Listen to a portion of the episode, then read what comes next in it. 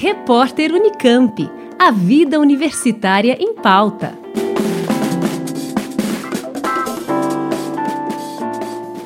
A Semana Nacional da Pessoa com Deficiência Intelectual e Múltipla, instituída pela Lei nº 13.585 de 2017 e comemorada de dia 21 ao dia 28 de agosto todos os anos, tem o intuito de conscientizar a sociedade sobre a importância da inclusão de pessoas com deficiência intelectual e múltipla e opor-se ao preconceito e discriminação vividos por essa população. João Monteiro de Pina Neto, professor do Departamento de Genética da Faculdade de Medicina da USP em Ribeirão Preto, explica o que são as deficiências intelectuais e múltiplas.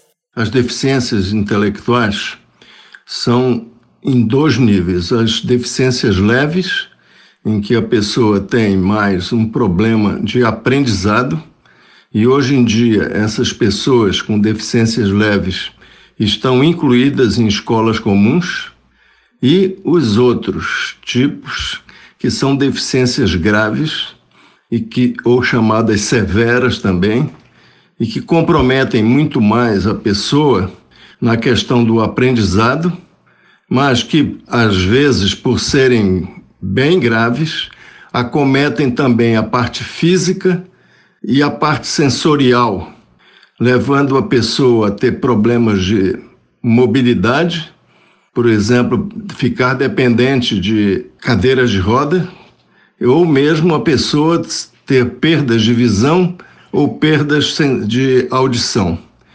Portanto, as causas dessas deficiências são diferentes, mas todas elas possuem lesões no cérebro. Os deficientes múltiplos, na minha experiência, avaliando a paz em vários lugares do Brasil. São bem mais raros, são menos frequentes.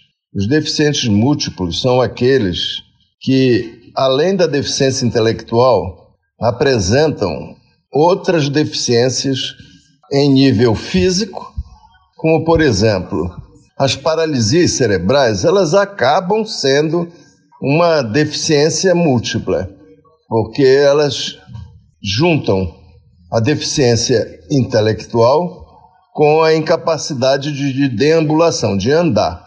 E, portanto, frequentemente essas pessoas estão presas em cadeiras de rodas. Outro tipo de deficiência múltipla é quando a pessoa, além da deficiência intelectual, apresenta surdez, que leva geralmente a ser mudo, ou cegueira, e alguns deficientes são deficientes múltiplos mesmo, porque não têm nem capacidade visual, nem capacidade auditiva e nem capacidade intelectual. Segundo a Pesquisa Nacional de Saúde 2013, Ciclos de Vida, divulgada pelo IBGE, 0,8% da população declarou ter deficiência intelectual no Brasil.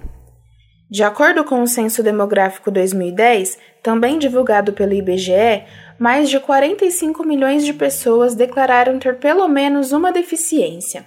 Exemplos de pessoa com deficiência múltipla é a Tainá, de 24 anos, filha de Lindinalva Gomes dos Santos, que, na falta de oxigênio durante o parto, sofreu paralisia cerebral. A jovem se locomove apenas com cadeira de rodas, tem dificuldades de coordenação motora e utiliza uma prancha de comunicação para se expressar, mas também consegue responder a sim ou não, balançando a cabeça, conhece os números e as cores e é muito inteligente, conta sua mãe. Tainá se alimenta apenas por sonda, uma decisão médica, e recebe acompanhamento de fonoaudióloga, fisioterapeuta e terapeuta ocupacional. Considerando a experiência com sua filha, Lindinalva diz que a sociedade ainda tem muito para avançar na inclusão e no respeito de pessoas com deficiência, sobretudo na educação para este segmento da população, que, em sua visão, deve ser melhor estruturada com profissionais preparados e dedicados, pois foi diante dessa falta que retirou Tainá da escola.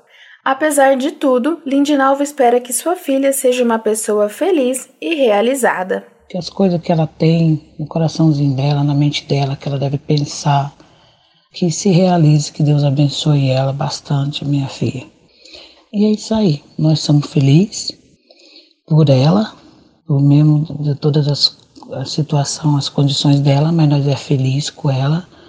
Ela transmite um sorriso maravilhoso, uma alegria muito gratificante para todos que têm contato com ela. Segundo o professor, a inclusão deste segmento da população passa pela compreensão, respeito, cuidado e atenção. O professor também explica que o diagnóstico das deficiências intelectuais e múltiplas deve ser baseado em descobrir qual é a doença causadora da deficiência e sua origem, que pode ser genética ou não.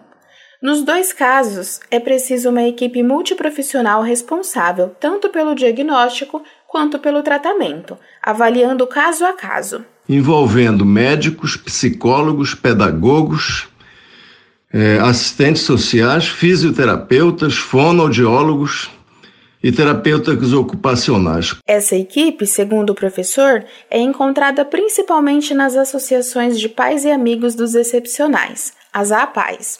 O especialista ainda ressalta algumas medidas que podem ajudar a prevenir deficiências. Um pré-natal corretamente feito, uma adesão da pessoa ao pré-natal uma abstenção total do uso de drogas, principalmente do álcool e do fumo na gravidez. Uma questão fundamental, a questão da automedicação. A pessoa não pode se medicar durante a gravidez sem orientação médica. Controlar a prematuridade no Brasil. A prematuridade aumentou muito. Outra coisa que as pessoas precisam saber é que tem idade para ter filho. A mulher, ela deve ter filho entre 20 e 35 anos. E o homem deve ter filho até os 45 anos. Há perigo para o homem depois dos 45 anos. Muitas doenças genéticas surgem nos homens depois dos 45 anos. Nós ouvimos João Monteiro de Pina Neto, professor do Departamento de Genética da Faculdade de Medicina da USP em Ribeirão Preto, e Lindinalva Gomes dos Santos, mãe de Tainá, jovem com deficiência múltipla. Eles falaram sobre as deficiências intelectuais e múltiplas. Vitória Pierre, da Rádio USP. Repórter Unicamp. A vida universitária em pauta.